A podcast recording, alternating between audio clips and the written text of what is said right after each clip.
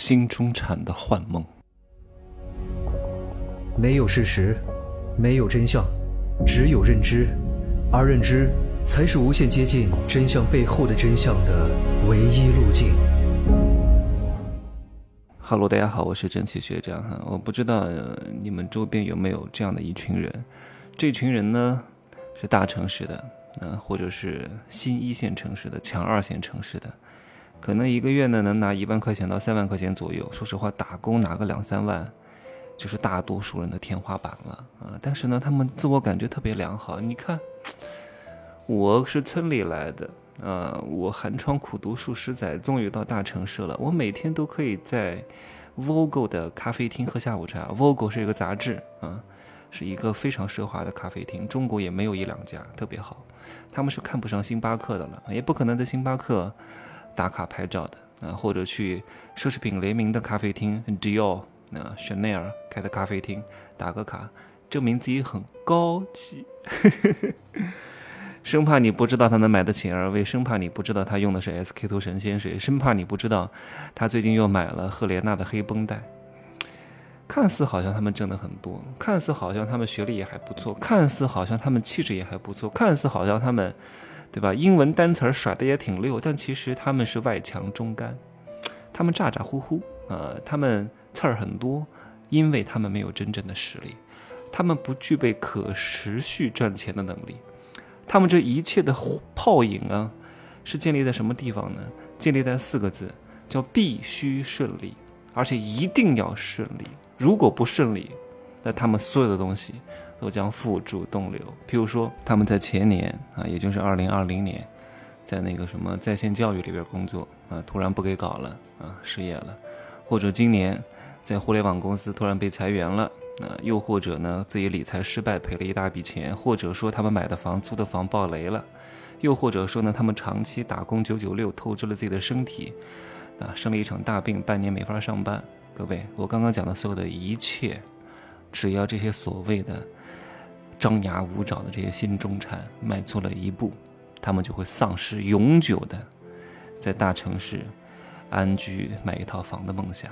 啊，这个梦想肯定会破灭。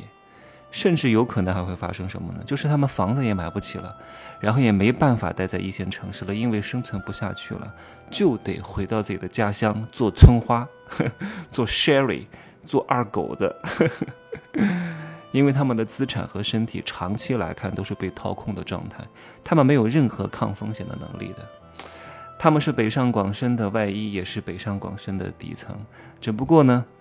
他们不愿意承认，他们觉得自己学历很高，是外企的，是大厂的，好像很厉害，但其实真不是。那我觉得，什么样的人算是真正的中产呢？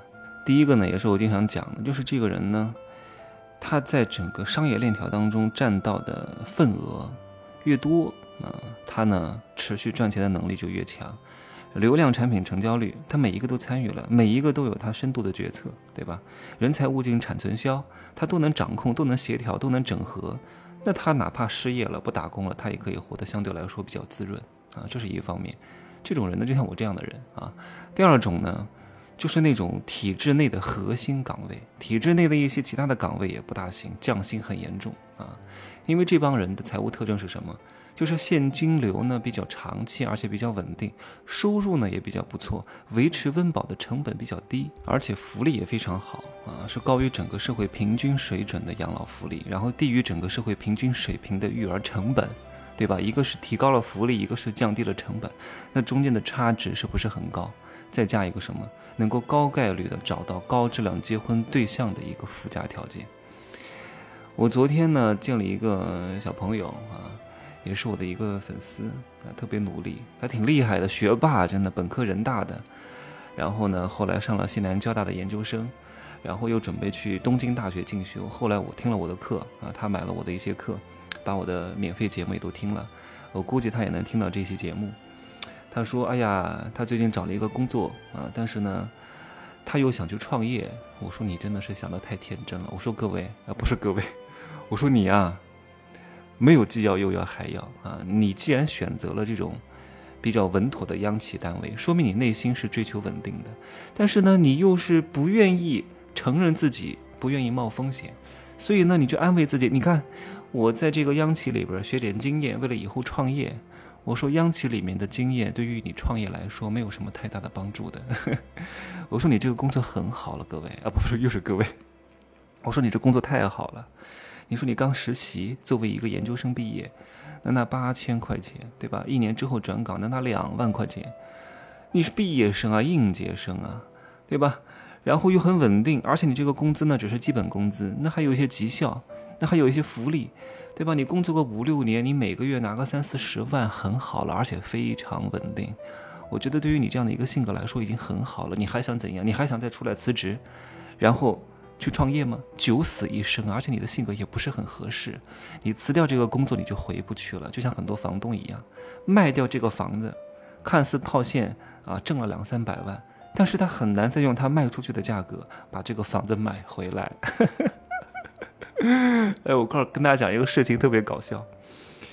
我认识一个人，这个人呢是二零一一年的时候呢，那个时候他要创业，把深圳的房子卖了，一个小区，那个时候算是一个新小区哈，卖了，卖了多少钱？两百多万还是三百万？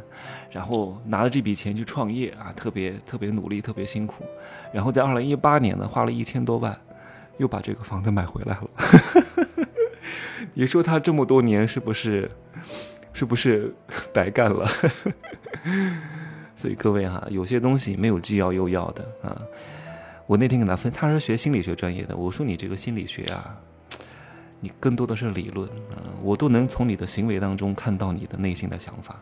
你既然做出这个行为，说明你一定是渴望稳定的。你不要跟我说你只是过渡一下，不可能的，对吧？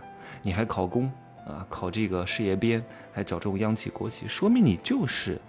厌恶风险的，所以你厌恶风险，还还天天在外面讲你想要去做一些风险性高的，想要去创业，想要去开什么整形医院，哎呀，这都是你嘴上的自嗨而已，好吧？这是我讲的第二种人，就是体制内的核心岗位啊。第三种就是有房子的人，但是不是所有有房子的人，是没有贷款的有房子的人。有很多人有房子，但是有大量的贷款，这种人不叫有钱人。因为贷款就是他每个月的成本，而且每个月的成本对他来说他无力负担，对吧？因为有房无贷的人呢，额外支出比较少，糊口没有问题，而且资产是坐实的，遇到大事可以卖房。但很多人有房子，只是市值很高。各位，市值高不代表赚钱，值钱不代表赚钱，对吧？有很多公司市值很高，可是一直都在亏损。有很多公司没有市值，但是它一直都在赚钱，看各位想做哪种类型的，对吧？你说你身价很高，两千万，有用吗？没有用。你这房子卖不出去，就算能卖得出去，你也得打个骨折。那打个骨折卖出去之后，你还要减掉你的成本，你这么多年资金的使用成本、时间成本、精力成本，对吧？你你买房子的首付成本，这都得算进去，算一算，你到后来结余没有多少钱呢？所以这帮人只是喜欢给自己套一个啊，我有一套。一两千万的房子没有用的，他没有算细账，这就是我讲的这三种人啊。第一种能够打通整个商商业链条的，第二种体制内的核心岗位，第三种有房无贷的人，剩下的那帮所谓的新中产啊，中产打工人，你别看他人五人六的，你别看他光鲜亮丽的，这帮人没什么钱的，也没有什么抗风险能力的，稍有不慎堕入十八层地狱，稍有不慎回到四五线城市变成二狗子。但是他们内心不爽啊，对吧？他们说我不能回老家呀，我得回去大理租一个小民宿，然后对外宣称说我是厌倦了大城市的生活，所以来到大理丽江，来寻求一份心心里的安宁，不就是没钱了吗？他们的财务特征是什么？啊，就是高收入但是高消费，然后剩不了多少钱的。说的不好听一点，叫手停口停，就这么简单而已。而且年纪大了会越来越差，让他们狂吧，捧杀他们吧，各位，就这样说吧。晚上男人的情感刚需十点钟上线啊，我到时候会改价格，然后会把正式的课程目录更新一下，好吧？呃，你哪怕结了婚也可以听啊，哪怕有有了有了老公有了老婆也可以听，为什么呢？因为要给你的孩子听，从小跟孩子讲这些东西，不然的话，上次有个粉丝，呃，发了一个他的女儿给我，我说他女儿挺漂亮啊，小心一点啊，以后遇到这种六块腹肌土猪渣男，骗得他一愣一愣的，把毛都薅光了。我看你怎么办吧。精心养育的女儿被一个渣男骗了，所以要从小给孩子要灌输这些理念，防止他被一些别有用心的人渣骗，对吧？就这样说吧，再见。